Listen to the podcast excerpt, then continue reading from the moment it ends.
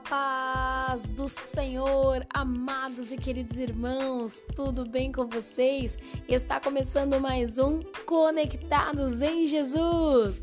É isso mesmo, e juntos vamos desfrutar da grandeza da palavra de Deus através de pregações, louvores, mensagens que vão tocar o seu coração e a sua alma e trazer uma transformação para a sua vida.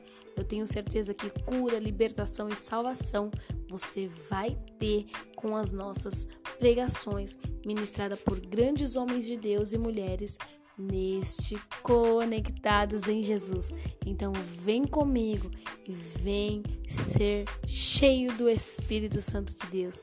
Deixa Jesus tocar no seu coração. Fique conosco.